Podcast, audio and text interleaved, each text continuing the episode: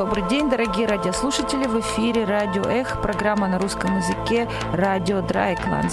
Вы слушаете нас каждую субботу по-русски на волнах 102,3 МГц или онлайн на сайте radio.rdl.de. И вы можете слушать нас по-немецки каждый четверг в 19 часов и повторение нашей немецкой передачи каждую пятницу в 13 часов. Sie hören Radio Ech. die russischsprachige Sendung von Radio Dreieckland. Auf Russisch hören Sie uns jeden Samstag um 1 Uhr und äh, auf Deutsch hören Sie uns jeden Donnerstag von 19 Uhr bis 19.30 Uhr und am Freitag von 13 Uhr bis 13.30 Uhr. Сегодня в студии Дима и Света. И наша тема сегодня – ядерный сюрреализм. Да, потому что 26 апреля, уже 33 года назад, случилась Чернобыльская катастрофа. И вот э, ей мы сегодня посвящаем нашу сегодняшнюю передачу, но э, сегодняшняя передача у нас будет с некоторым эксклюзивом. Сразу признаемся в эфире? Да. Ну, давай. Да, вот э, мы уже разговаривали между собой. Когда мы думаем о Чернобыльской катастрофе, вот, Дима, что ты помнишь? Я ничего не помню. Я вырос буквально в 100, в 100 километрах от э, взорвавшегося реактора и вообще не воспринимаю катастрофу как что-то случившееся, это данные. С тобой, да? Что-то да. случившееся с тобой. Это было всегда. Да, вот у меня такое ощущение, что э, сейчас уже выросло поколение, прошло 33 года, многие поколения выросли, и для современных молодых людей, наверное, это все равно, что Чернобыльская катастрофа, что Вторая мировая война, что там Холокост, то есть что-то, что было очень давно и нас не касается, да? А на самом деле, ну вот я была еще маленькой девочкой, меня это коснулось, но сначала было ничего не известно. В Советском Союзе все молчали об этом. Но я была ребенком в клубе астрономов, и у нас э, как бы там были астрофизики с университета и так далее. Они пришли и сразу сказали, когда еще в новостях не было, произошла ужасная трагедия, мы посчитали, умрет 100 тысяч человек. Вот то, что я ребенком слышала. Но столько людей не умерло, От последствий радиации, да, они сказали, посчитали. Да. Вот, но а, вот, и потом, конечно, пошли там и повести, и статьи и так далее. Но вот до сих пор за 33 года, что остается вот в общественной памяти и в дискуссии, это, во-первых, жертвы. Жертвы радиации, жертвы переселения, люди, которых эвакуировали из Припяти, из 30-километровой зоны, там больше 100, 100 населенных пунктов эвакуировали. И также, ну, назовем это, да, дискурс или нарратив нарратив, и это герои. Это пожарники, первые 28 пожарников, многие из которых погибли, да, почти все. Это ликвидаторы, почти 800 тысяч человек, которых во многом не добровольно отправили ликвидировать последствия аварии. Но вот то, что как бы еще до сих пор за 33 года не особенно освещенная, не особо известная история, это простые работники атомной станции, которые ну, не начальство, начальство там осудили, они отсидели свои сроки, а вот простые операторы, техники, те, кто пришли работать в этот день на станцию, и тоже, как и пожарники, ликвидировали последствия. И тоже герои. Да, без которых, собственно, вся ликвидация была бы практически невозможной. Потому что, ну, в первые часы как минимум. Первые работы, э, которые предотвратили вообще-то еще большая катастрофа, чем произошла, та, которая произошла. И сегодня у нас в передаче, но уже не будем тянуть. Да, сегодня у нас передача, поэтому э, небольшой эксклюзив, а именно разговор с, э, с человеком, который э, нажал последнюю кнопку на взорвавшемся энергоблоке номер 4. Это человек, который нажал последнюю кнопку, кнопку в истории разрушенного реактора четвертого блока. Зовут его Алексей Бреус. Он живет в Киеве. Это оператор атомной станции Чернобыльской. После того, как он еще после аварии много дней работал, он вышел на смену 26 апреля, он нам это расскажет все. А, он работал там, а потом ему уже запретили работать с радиацией, он стал журналистом и позже стал художником, и сейчас у него есть э, группа художественная Стронцы 97, известная, международная известность этой группы есть, и Алексей Бреус художник в настоящее время. Вот. А что еще нужно сказать? Э, мы разговаривали с Алексеем Бреусом в прошлом году, в сентябре, в Национальном музее Чернобыля. Есть такой музей в Киеве.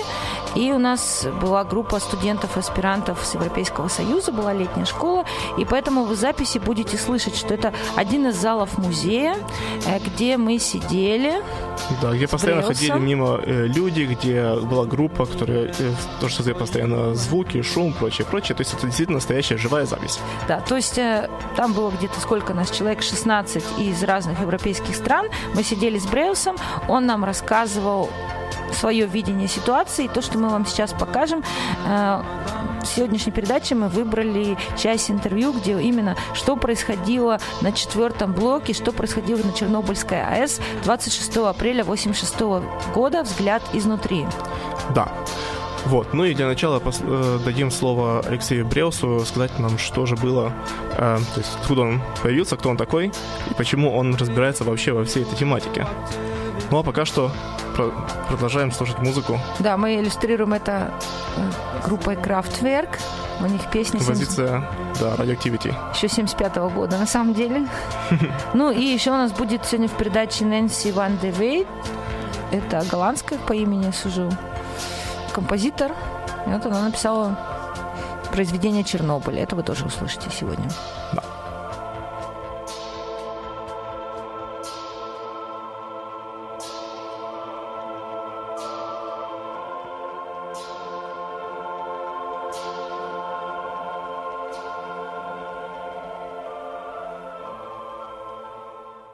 1982 году я закончил ядерную кафедру Московского технического университета имени Баумана. Э, там э, моими преподавателями были те, кто конструировал, проектировал Чернобыльский реактор. Э, заведовал кафедрой академик Долежаль, главный конструктор чернобыльских реакторов. Меня учили не управлять реакторами, а их проектировать. Я был по, по образованию дизайнер, проектировщик ядерных реакторов. Но ну, а работать пришлось уже в эксплуатации. Одно другому не мешает, наоборот, помогает. Это вот важно, когда ну, потом стали говорить о причинах аварии, о виновных. То основной спор был в этом плане как раз между операторами и между э, проектировщиками. Я отношусь и к тем, и к другим. Потом я отошел от тех и других, ушел в журналистику, и как-то со стороны смотрел на то и на другое. И опыт и образование мне позволяло иметь, как мне кажется, независимую точку зрения. Ну, а дальше я, наверное, могу перейти к самой аварии. На момент аварии я отработал 4 года на атомной станции. Сначала я работал один год на третьем блоке, а потом перешел на четвертый блок. Сначала он строился, я работал первое время э, на, на монтаже, не занимался монтажем, а занимался курированием монтажа и приемом работы, приемкой работы монтажника. Нужно было по документации, по чертежам, по описаниям проверить работу, принять, расписаться. Была целая группа таких кураторов. После пуска блока После окончания строительства четвертого блока проводились испытания систем, испытания зданий, помещений. А испытывались не только там, оборудование, трубы, насосы, корпуса разные, но и сами помещения, в частности, были герметичные помещения, которые нужно было проверить, как они выдерживают давление. Туда подавался воздух под давлением. Э, потом дело дошло до горячих испытаний, когда уже блок оборудования разогревалось, появлялся пар, без работы реактора. Постепенно уже дошло дело до пуска реактора. Сначала реактор запускается э, без выработки электроэнергии, это называется физический пуск или тепловой пуск, потом уже происходит энергетический пуск, когда блок начинает работать с выработкой электроэнергии. Вот разные этапы. Все это я проходил до того, как кстати, за пульт на четвертом блоке, вот, э, который, который был моим основным рабочим местом два года до аварии. В течение двух лет до аварии. Это снимок за два года до аварии. Снимок из газеты, поэтому качество не очень хорошее. Ну, Просто прийти с фотоаппаратом было невозможно. Объект э, закрытый, секретный.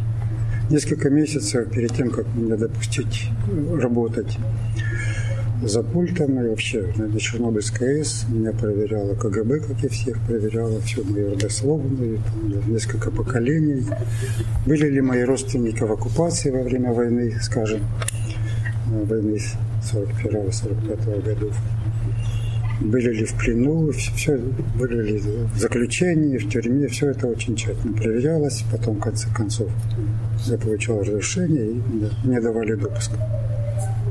Ну, секретность это был один из таких моментов в Советском Союзе, очень существенный, важный и обычный и привычный, скажем. Я давал подписку, когда учился в институте в Москве, подписку в КГБ о неразглашении сведений о том, где я учусь и что я изучаю. Потом я давал такую подписку на Чернобыльской АЭС. До аварии, сразу быстро после аварии тоже была подписка в КГБ. Секретность сопровождала постоянно тех, кто работал на ядерных объектах. Дорогие радиослушатели, напоминаю вам, что у нас сегодня в эфире интервью с Алексеем Бреусом, человеком, который нажал последнюю кнопку на разрушенном Чернобыльском э, четвертом реакторе. И у нас эксклюзивный материал, которого нет ни в газете «Цайт», ни в «Шпигель» онлайн, да, нигде. нигде. И вот Алексей Бреус упоминал о фотографии, которую он принес на встречу, чтобы нам показать, потому что свой фотоаппарат на станцию принести нельзя было, да? И вот пришли журналисты, и для газеты его сфотографировали за пультом. Вот эту фотографию вы можете увидеть после нашей передачи на сайте, когда мы поставим передачу онлайн. Да, ну и кроме того, как вы видите, эм, Алексей Бреус это именно человек, который знает, как э, устроена эм, АЭС. То есть он учился именно у тех, которые э, сконструировали, сами смоделировали весь этот реактор. То есть э, в отличие от нас, он именно разбирается в этом всем. Ну да, как он сказал, что он и дизайнер реактора, и оператор. Да. Вот, но теперь немножко небольшую э, музыкальную паузу, и после нее мы вернемся и э, послушаем, что же было именно в день катастрофы.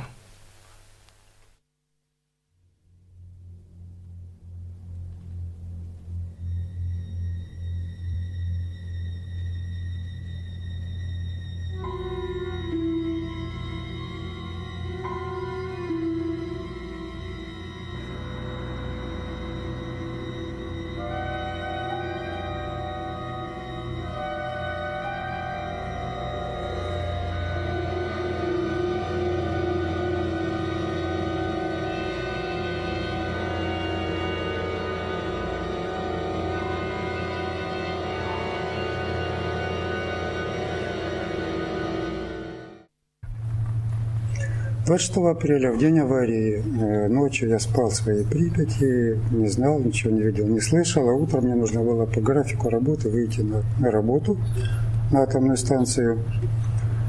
И в 7 утра я выехал из города на автобусе и, подъезжая к атомной станции, из автобуса увидел разрушенный блок. Совершенно неожиданно, потому как я ничего не знал, мне никто не сказал.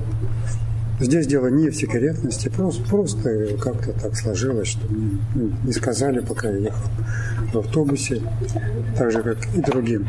Кто-то в автобусе знал, кто-то не знал об аварии. И я позволю себе рассказать подробнее э, о том, чем мы, операторы, занимались в тот день и в ту ночь на четвертом блоке. О пожарных с ними все понятно, они работали. У меня была задача ночью потушить огонь в разных местах. Они до утра, до 6 утра с этой задачей справились. Из-за высокого облучения шестеро из пожарных э, погибли потом в больнице. Из числа моих коллег, э, атомщиков, э, а мы работали, мои коллеги, ночью, всю ночь до утра, и утром другая смена была. Люди приезжали и ночью постоянно. Мы работали до 4 вечера на четвертом блоке. Работы было много. Вот из числа моих коллег погибли 19 человек. Иногда говорят 20 человек. Это зависит от того, кого считать атомщиками, кого не считать. Можно считать по-разному. Два десятка. Если пожарных шестеро, атомщика два десятка, вот э, непонятно. Большинство людей непонятно, что мы там делали, чем занимались и зачем были нужны эти жертвы до самого вечера. Это коротко, очень на этом остановлюсь. Какие задачи ставили перед нами, перед операторами в ту ночь и в тот день? Ночью. Э, одна из первых задач, которая была перед оператором после взрыва, найти пострадавших, раненых, э, тех, кто уже не мог сам э, передвигаться, вынести их в безопасную зону, передать медикам. Э, были найдены все, кроме одного человека, один человек до сих пор где-то остается внутри саркофага, никто не, неизвестно точное месторасположение, где-то там. Вторая задача ну, это я говорю, так вот, найти и вынести те, кто их выносил на себе, получали от загрязненных своих товарищей радиационные ожоги на теле, на теле, часто на спине, но радиационные ожоги имеют свойство не заживать годами, они то то снова проявляются. Это, это проблема на, на всю жизнь фактически. Э, вторая задача – нужно было тушить огонь в разных местах блока, где-то с пожарными, где-то самостоятельно, самостоятельно. Операторы обучены это делать, они разбиты заранее на пожарные расчеты, расписано заранее, кто что делает в случае пожара. И, и они это делали. Э, кроме того, операторы подают воду для э, пожарных, качают воду пожарным собственно, на блоке без э, этого пожарные работать не могут. И, все это, естественно, операторы делали. Я не выносил пострадавших, я не тушил огонь, я пришел позже в 7 утра. А вот в, в тех задачах, о которых я скажу еще, там я принимал непосредственное участие. Э, третья задача. Нужно было провести разведку в каком состоянии оборудование, здание, уровни радиации, разные системы и самое главное, в каком состоянии реактор. Это было очень важно и существенно, чтобы принимать правильные, адекватные решения по дальнейшим действиям. Потому что не зная, в каком состоянии реактор, э, и, и, и принимать правильное решение было невозможно. Э, часто говорят, что вот подавали воду к реактору, которого нет. Фактически реактора не было сразу после взрыва, но с точки зрения понимания ситуации это было не сразу ясно, что его нет. На это потребовалось много часов, чтобы прийти к заключению и поверить, что его действительно нет, и прекратить подавать воду. Но, но это уже было потом. А вначале, чтобы это понять, нужно было проводить разведку, и операторы бегали по разным помещениям, разрушенным, полуразрушенным, залитым водой, паром, с высокой радиацией. Этого требовала ситуация.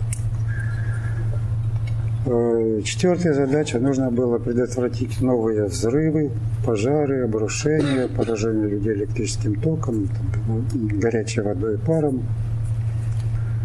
Э, в рамках этой задачи, например, была выполнена такая работа, как удаление взрывоопасного водорода из генератора. Если этого не сделать, то просто был бы э, мощный, серьезный взрыв водорода. Когда водород смешивается с воздухом, то происходит взрыв. То есть длинная рутинная операция, как удалить водород, не допустив попадания его в воздух, это было сделано, сделано операторами, работниками АЭС в опасной зоне с высоким уровнем радиации. Это стоило человеческих жизней, а люди погибли.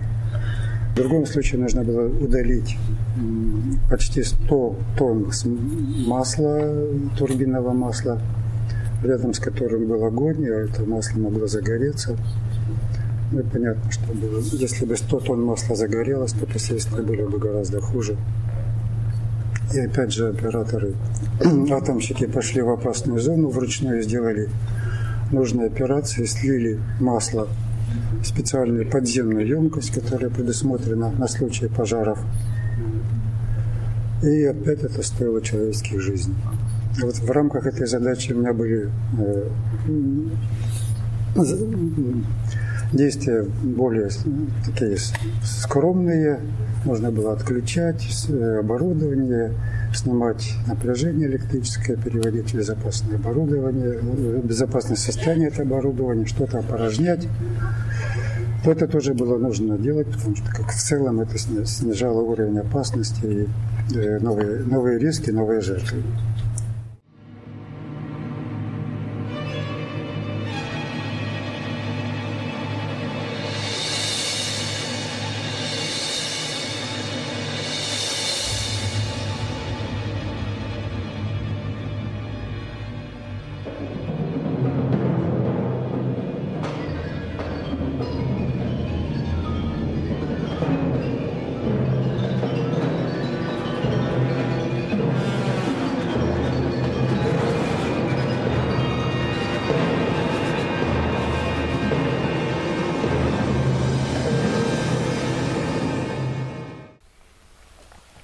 Вот мы услышали, как а, говорил, а, как нам рассказывал Алексей, Алексей Бреус.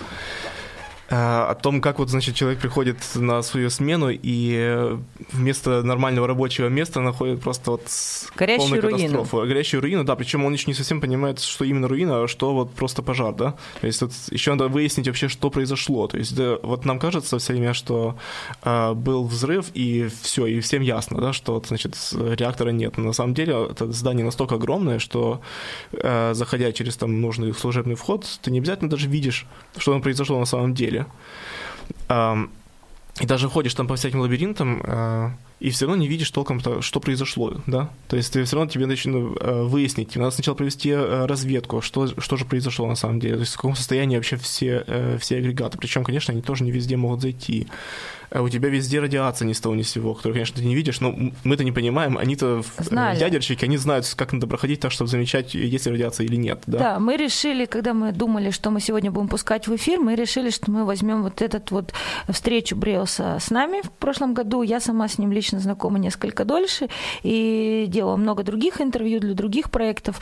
И вот э, мы решили сконцентрироваться на фактологической да, ситуации, описании изнутри, что происходило в четвертом блоке во время аварии. Да? Да. Но вот э, меня поразило из другого интервью Бреуса, что он мне рассказывал, что вот он ехал в автобусе, молодой парень, встал утром, не посмотрел в окно, потому что в окно бы он мог увидеть руину, сел в автобус на остановке, то есть все, все нормально, жизнь как бы движется, продолжается, да? Ну, да. И едет он спокойненько, значит, на автобусе на смену, и видит в окно горящую руину. И как физикатомщик он, конечно, понял, что это что-то очень страшное произошло, да? Да, то есть он мне говорил тогда, что он думал, что это последний день его жизни. Ого. Что, видимо, там такая радиация, что ну, как бы, жизни после не будет. И при этом все равно вот, психология человека, человек едет на верную смерть, на апокалипсис, но он говорит, что даже не было мысли сбежать там куда-то, убежать, спрятаться. То есть вот у них был долг, что раз это произошло, все равно мы обязаны работать дальше и предотвратить худшее. И вот, вот он, он нам рассказывает вот об этом подвиге неизвестных людей.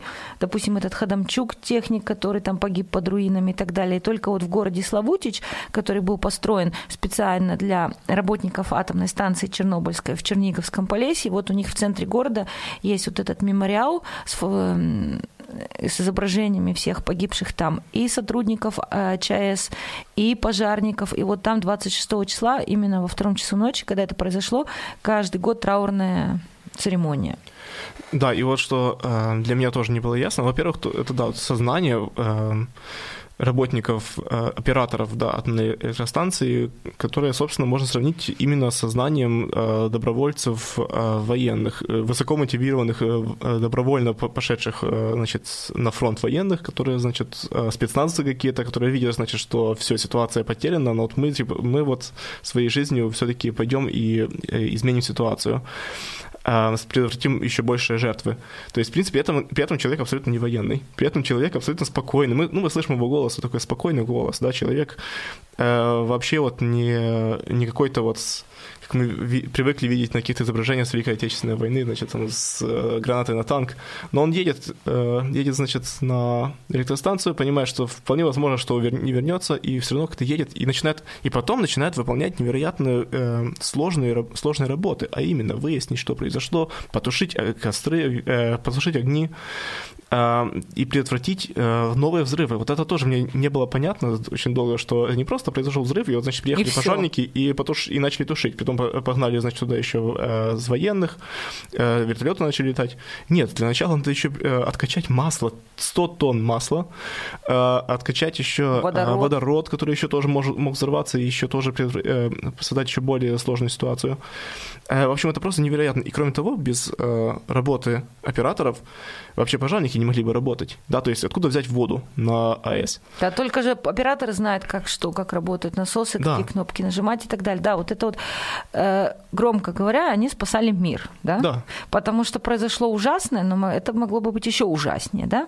А так это получается такое скромное обаяние настоящего героя, который совершенно не выглядит как герой. И, И сам себя не считает героем. да. При этом. Вот. А, ну, э, А мы... мы- сейчас послушали, значит, как, э, что же они делали перед тем, как, скажем так, перейти к самой серьезной работе, да, э, к спасению реактора. То есть все эти работы, которые он описывал, это вокруг реактора, это еще не сам реактор. Да. То есть э, была горящая руина, но было совершенно неизвестно в первые часы, а что же в этом огне, что же в этих руинах сохранилось. Да? И вот Да. мы послушаем, э, что делали операторы на разрушенном четвертом блоке 26 апреля 33 года назад.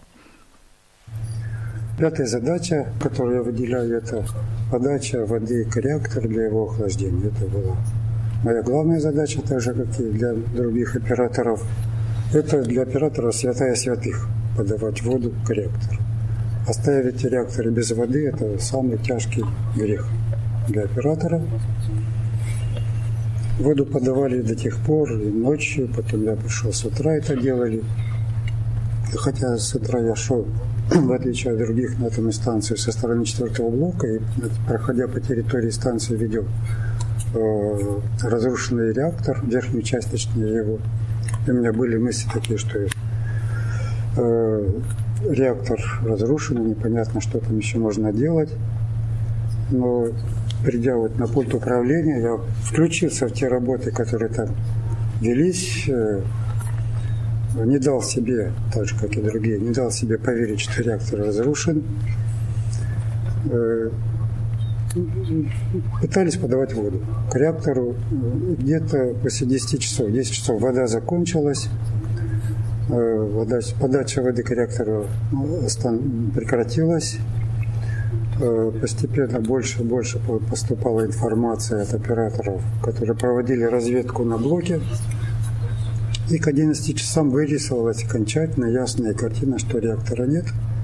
Реактор разрушен, охлаждать нечего. Хотя ночью э, такая же история была тоже. Уже было понимание тех людей, которые были ночью, что реактора нет. И была команда э, Дятлова, это зам главного инженера, заместитель главного инженера, который присутствовал ночью во время испытаний всем уйти с пульта управления, перейти на резервный пульт управления. Команда это не была выполнена, потому что резерв, на резервном, пульте управления оказалась гораздо хуже для радиационной обстановка. Потом к утру постепенно люди сменились, и как-то, можно сказать, вся разведка пошла по-новому, и заново пришлось убеждаться в том, что реактора нет, и только вот к 11 часам стало понятно, что реактора нет, воду нет смысла подавать. В 12 часов э, после этого была где-то в полдвенадцатого отдана команда всем покинуть четвертый блок. Команду отдавал главный человек в моей смене вот за этим пультом, Смагин. Э, Все ушли с блока, сам Смагин ушел последним с четвертого блока. Я ушел предпоследним по его команде на третий блок. Он ушел э, с Магиной к медикам. И на следующий день, или, или даже в тот день, ну, прямиком везли большую команду, э, большую группу людей, облученных в Москву, в шестую больницу на лечение. Вот он тоже попал в число этих людей, которые попали на, на лечение в Москву. Он ушел около 12 часов последним.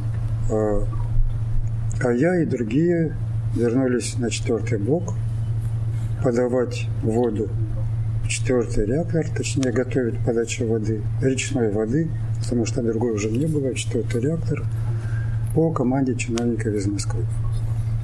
Они с самого утра периодически звонили на атомную станцию и требовали, настаивали на том, что воду подавать к реактору, ни в коем случае не прекращать эту работу, подавать, подавать. Когда вода закончилась, возобновить работу, подавать речную э, воду к реактору. Я называю это ядерный сюрреализм или чиновничий сюрреализм. Э, в той ситуации вот мы операторы по инструкциям, если мы считаем команду неправильной, ошибочной, мы можем возразить. Если мы получаем команду повторно, мы должны ее выполнять. Такие инструкции. Той ситуации, насколько я знаю, ни я, ни кто другой возражать даже не, даже не пытались. Э, потому что было понятно, что в той ситуации командуем не мы. Есть команда готовить воду из речки. Мы ее выполняли. К 4, к 4 часам вечера было достаточно речной воды в баках, и можно было включить насос для подачи ее к реактору, наконец-то. Э, я не знаю, как другим, я думаю, что другие операторы этого очень не хотели, я тоже этого очень не хотел, чтобы возобновлять подачу воды к реактору. Ну, такая была команда, я со своего пульта пытался запустить последний уцелевший насос, нажал кнопку для запуска насоса. Насос, к счастью, не запустился. Это была последняя кнопка вообще на четвертом блоке. И вот так, так получилось, что я был последний из операторов, кто на четвертом блоке что-то нажимал. Последняя кнопка. Ну, в этом нет моей исторической заслуги или, или вины, скажем. Так, так выпало.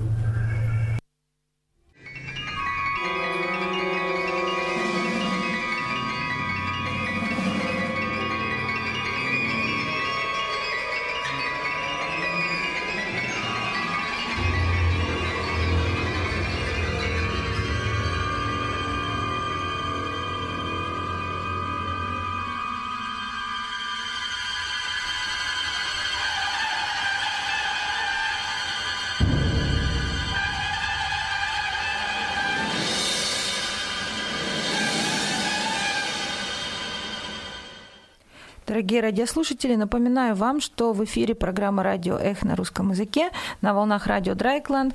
И наша передача сегодня «Ядерный сюрреализм» посвящена 33-й годовщине аварии на Чернобыльской АЭС. И мы слушаем интервью с Алексеем Бреусом, оператором четвертого взорвавшегося блока атомной станции в Чернобыле. Да, человека, вошедшего в, вошедшего в историю как э, оператор, нажавший последнюю кнопку на четвертом энергоблоке. Но это и вот мы сейчас услышали, как насколько это буднично происходило на самом деле. Да? Звучит очень громко, наж... человек, нажавший последнюю кнопку. На самом самом деле это э, главный по смене уже был в состоянии не работать, уже не, не был в состоянии работать, его увезли с тяжелейшими э, ранениями в Москву. Он остался э, человеком, он ну, вышел, вышедшего, э, таким образом он стал, скажем так, наивысшего ранга на своей смене, и поэтому по приказу, значит, из Москвы вернулся в, э, за пульт энергоблока, и ему э, приказали, значит, э, поставить воду из, э, качать воду из реки и в реактор. Он нажал на эту кнопку, и в очередной раз что-то не сработало, в очередной раз все поломалось. То есть поломался, например, в этом в данном случае насос. Это и была последняя кнопка, нажатая на э, четвертом энергоблоке, и после этого оставалось только собрать вещи и уходить. Все. На другой блок. Да. Ну и как он сам буднично говорит, в этом нет моей исторической заслуги, в этом нет моей исторической вины, просто да. так сложились обстоятельства. Да. Вот, ну и послушаем теперь, что же было после того, как он собрал вещи и ушел с блока. А после этого э, как-то участие оператора в судьбе четвертого блока практически прекратилось. Был еще эпизод в начале мая, когда нужно было сходить э, под реактор, открыть задвижки для слива воды. Это уже другая история. другие люди там участвовали в этом, мои друзья. А тогда вот на этом завершилась в тот день работа оператора на четвертом блоке. После этого уже э, на четвертом блоке начали работать военные.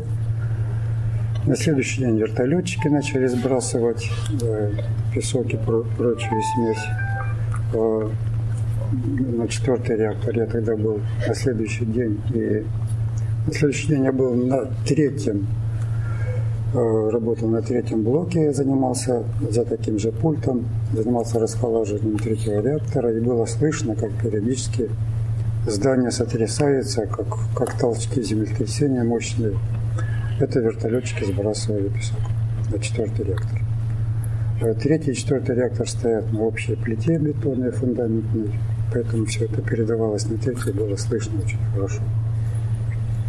В это время проводилась уже эвакуация города. Я эвакуации не видел, вечером вернулся в пустой город. Э, операторов не эвакуировали, оставили в городе, так же как милицию, городские власти. Люди, которые связаны с Чернобылем, давали подписку. КГБ давал подписку, и я тоже, тоже после аварии о неразглашении сведений о Чернобыле мне запрещалось говорить о том, что я делал, что я видел, что делали другие, какие были уровни радиации, характер повреждения оборудования, систем, здания, самочувствие. По самочувствию можно было оценить. Знающий человек мог понять, какую дозу я получил, и, и другие. Поэтому это тоже запрещалось.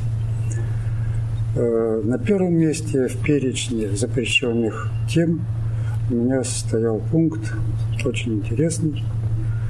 Э, мне и другим запрещалось рассказывать, дальше цитата, истинные причины аварии на Чернобыльской АЭС. Это очень интересно, если учесть, что в то время был уже готов отчет э, правительственной комиссии, которую возглавлял академик Легасов о причинах катастрофы. И причины были названы э, те, что операторы допустили шесть нарушений на правил эксплуатации, в результате чего реактор перешел в неуправляемое состояние, и дело дошло до, до взрыва. И вот на фоне этого мне и другим запрещается рассказывать об истинных причинах. Вот, сопоставляя два этих момента, можно понять, что даже не вникая в технику, в инженерные дела, можно понять, что то, что приготовила правительственная комиссия Советского Союза по причинах не соответствует истине, а истина сокрыта. Истину запрещено рассказывать. Отчет МАГАТЭ в МАГАТЭ, который зачитал тот же Легасов в августе 1986 года, ну, понятно, что он не соответствовал действительности. В 1991 году еще был Советский Союз, была создана новая правительственная комиссия, которая провела новое расследование причин аварии. Заключение этой комиссии сводилось к тому, что причины аварии основные заключаются в изъянах в проекте реактора. По всего проекте реактора было отмечено имеется 32 нарушения правил э, ядерной безопасности и стандартов проектирования ядерной отрасли. Хотя для аварии было достаточно двух э, дефектов в проекте, которые оказались ключевыми в той ситуации. Реактор э, просто, просто говоря, именно из-за них взорвался. И взорвался реактор при нажатии красной кнопки аварийной остановки реактора. То есть это красная кнопка, фактически стоп-кран, который в любой ситуации мог, должен был остановить реактор на место остановки произошел взрыв именно из-за недостатков в проекте. Эти недостатки проявляются э, при определенных условиях. Эта кнопка нажималась сотни раз, и все было нормально. Но в той ситуации вот оказалось, что сложились такие условия, когда вылезли боком проектные недостатки реактора. если о секретности, то можно еще сказать, что через год после аварии, да, после аварии все реакторы такого типа в Советском Союзе были остановлены для модернизации, была проведена глубокая, серьезная модернизация. Реакторы по многим параметрам улучшены, в частности, устранен дефект когда нажатие красной кнопки не останавливает, а разгоняет э, реактор, усиливает цепную реакцию. Это было полностью устранено, хотя другие дефекты остались, их в принципе нельзя устранить. Э, было увеличено быстродействие защиты, было, были улучшены физические характеристики реактора. Э, это длилось несколько месяцев, эта работа по модернизации. Потом реакторы возобновили работу. Э, были проведены исследования, что же дала модернизация. Э, были проведены такие исследования на одном из блоков Чернобыльской АЭС и на одном блоке в России на Курской АЭС. Результаты этого исследования были собраны в отчете. Этот отчет был сразу засекречен КГБ, потому что в этом отчете авторы написали откровенно, что по некоторым параметрам, в некоторых ситуациях реакторы стали хуже, чем были до аварии. Вот Советский Союз не, не нашел ничего лучшего, как засекретить, засекретить эту информацию не останавливая реакторы, пытаться устранить эти изъяны в модернизированных реакторах. Это что касается секретности. До, во время и после именно в смысле ядерной безопасности, там, если э, ближе к тексту этого документа, то э, реакторы в некоторых случаях ведут себя, реактор большой, ведет как два реактора. Один реактор, одна половина реактора, допустим, разгоняется, а другая э, мощность уменьшается. А у операторов нет способа на это воздействовать. Реакторы фактически становятся неуправляемыми и могут доходить, опять же, до разгона, до до разрушения.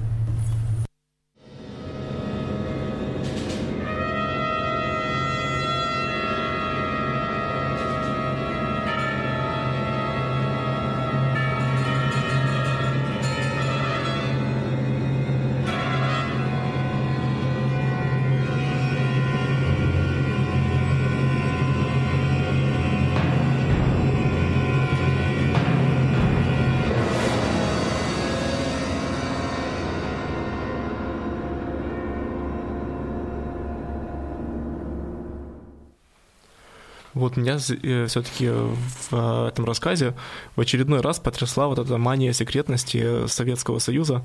То есть сколько лет уже имеем с этим делом, то э, мы все время говорим про то, как вот в Советском Союзе все было секретно, да, и все равно каждый раз это поражает заново и заново, потому что э, вот это тот пример, когда видно, насколько секретность э, опасна. Это халатно, как в лучшем случае халатно, потому что э, не давая поток информации, сообщения, скажем так, вот людям, которые разбираются хотя бы в теме, да, а люди не знали, э, с чем имеют дело, что именно произошло, какие проблемы есть в конструкции, а таких реакторов еще было несколько штук по всему Союзу и не только. А, и их надо было модернизировать. Это все делалось в полнейшей э, секретности модернизация э, оказалась еще более, ну не более, а просто создала новые проблемы. Она изъяла старые проблемы, создала новые. А, но откуда это знать вот задейств... незадействованным людям, которые вообще-то работают с этими реакторами? То есть это все настолько халатно, то есть люди, э, работая на реакторе, операторы, которые знали, как оно было построено, но у них не было времени разобраться со всеми опасными моментами, да, просто исходили из того, что есть кнопка «Стоп-кран». Нажали на кнопку, а вместо того, чтобы остановиться, поезд взорвался, скажем так. Да, это когда, допустим, едешь на поезде, да, есть стоп-кран, там увидел собачку или детей на рельсах, да, нажал, а вместо этого поезд разогнался. Взорвался. Или взорвался, да. Просто сразу. Вот. А, и вот в вопросе техники именно информация, знание – это самое главное. Распространение информации – самое главное. То есть кому-нибудь что-нибудь придет в голову, что подождите-ка секундочку, вот здесь вот есть изъян в, э, в разработке, его надо изъять, его надо снова э, залатать а все чертежи лежат где-нибудь там в Ленинграде или в Москве в закрытом ящике, и никто не имеет права с ними работать. Ну да, как я понимаю, что действительно ведь были же авария, даже не была до Чернобыльской, на Чернобыльской атомной станции несколько лет до этого уже была одна авария, да?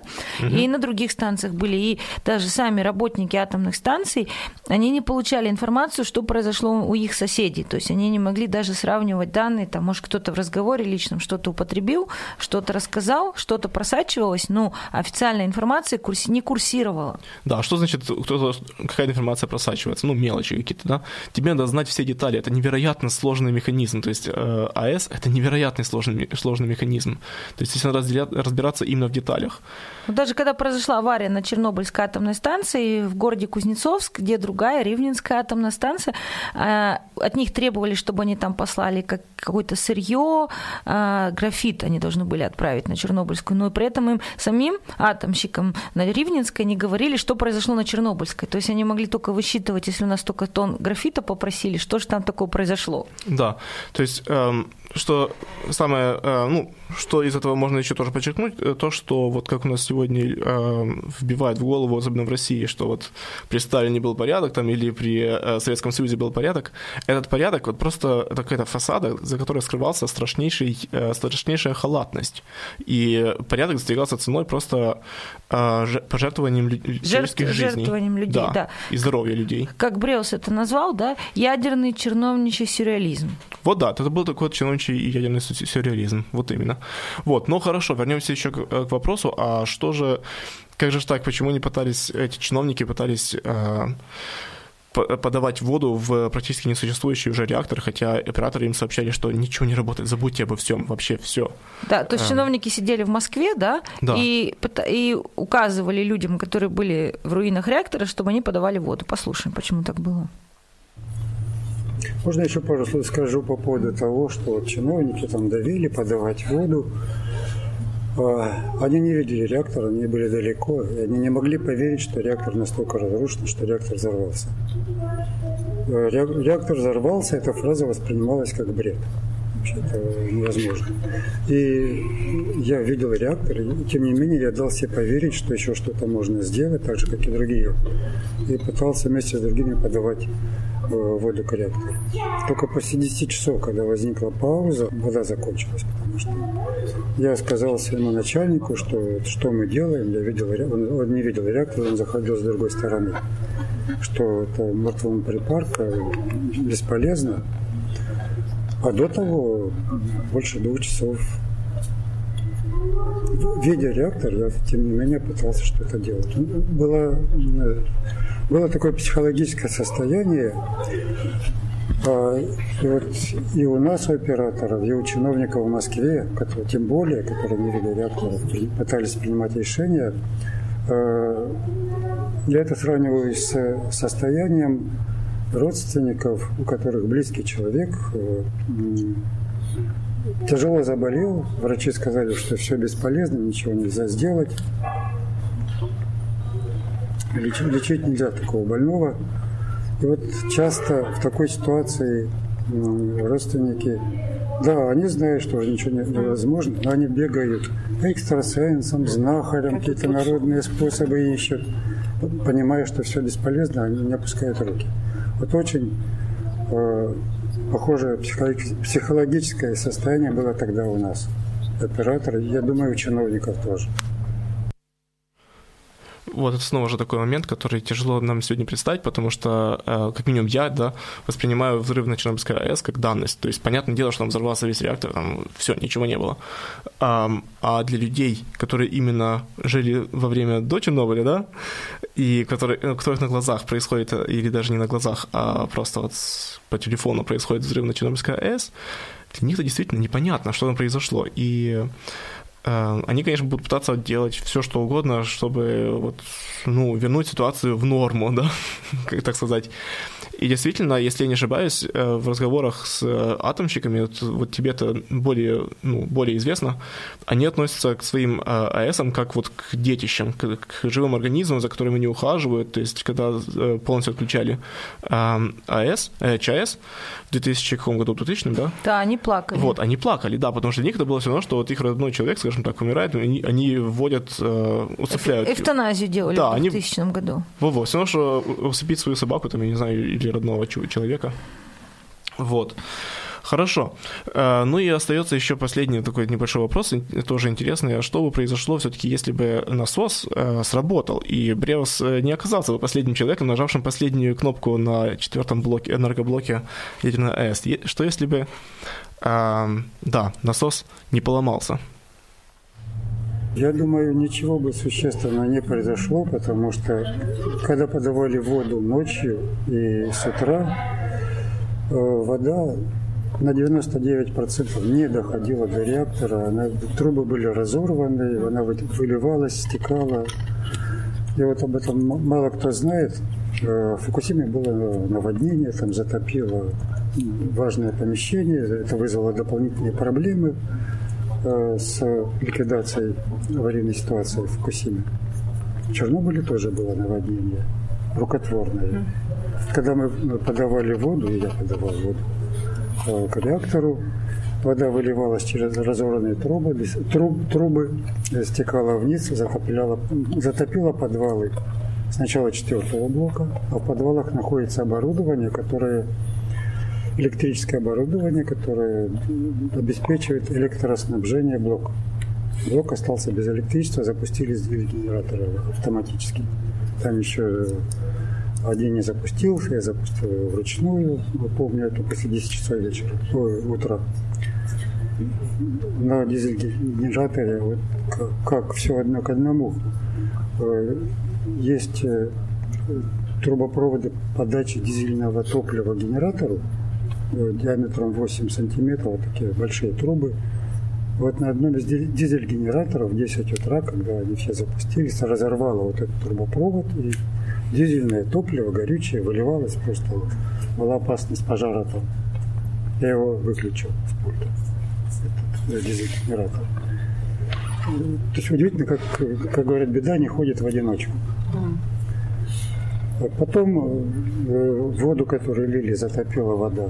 Подвалы третьего блока. Третий блок остался без электричества. Потом второго, потом первого. Все четыре блока имели большие проблемы с затоплением электрических систем вот той водой, которую мы подавали ночью и потом с утра. Вот то самое наводнение рукотворное, которое было в Чернобыле. Слава Богу, э, э, операторы э, других блоков, третьего, второго и первого, справились с этой ситуацией, с потерей электроснабжения, и ни один из блоков, ни один из реакторов не пострадал. В Фукусиме было сложнее. Там были проблемы фактически на всех реакторах. В том числе из-за потери электроснабжения. В Чернобыле обошлось. Вот немножко странно такое слышать такие слова, да, в Чернобыле обошлось. Эм, и на самом деле все-таки действительно стоит не забывать о том, что в Чернобыле действительно обошлось. Э, были очаги и источники опасности для еще больших проблем, и опас... Э, взрыв мог бы произойти еще в большем масштабе, а, могли произойти новые компликации, усложнения. Осложнения. И, да, и э, нам бы Чернобыль сегодняшний показался бы даже еще лучшим вариантом, который, что могло бы быть. То есть это, как бы ни странно ни звучало, Чернобыле обошлось. Да, вот такой фразе мы заканчиваем интервью с Алексеем Бреусом. И да, Чернобыль – это страшно, это слово, наверное, до сих пор все таки даже на Западе какую-то такую сразу непосредственную реакцию у людей вызывает. Но на самом деле мы не должны не забывать, что Чернобыль был, к сожалению, и не первой, и не последней атомной аварией. Это Челябинск-57, первая самая крупная авария в, в, как бы за историю атомной энергетики Чернобыль вторая, Фукусима третья, ну и плюс еще несколько американских аварий, да, да. которые, слава богу, не такие сильные были. Да. Вот сегодня э, наша передача была посвящена Чернобыльск, э, взрыву на Чернобыльской АЭС, и вы слышали э, интервью с Алексеем Бреусом, оператором четвертого энергоблока последним, скажем так, несущим службу там и нажавшим последнюю кнопку, которая не сработала, и хорошо. Ну, продолжайте слушать нас на волнах радио Драйкланд на 102,3 МГц или же онлайн во время передачи или в медиатеке. Вы еще 7 дней можете слушать нашу передачу онлайн и также ее скачивать и советовать своим друзьям и знакомым. Оставайтесь с нами на следующей встрече. До свидания. Следующих встреч.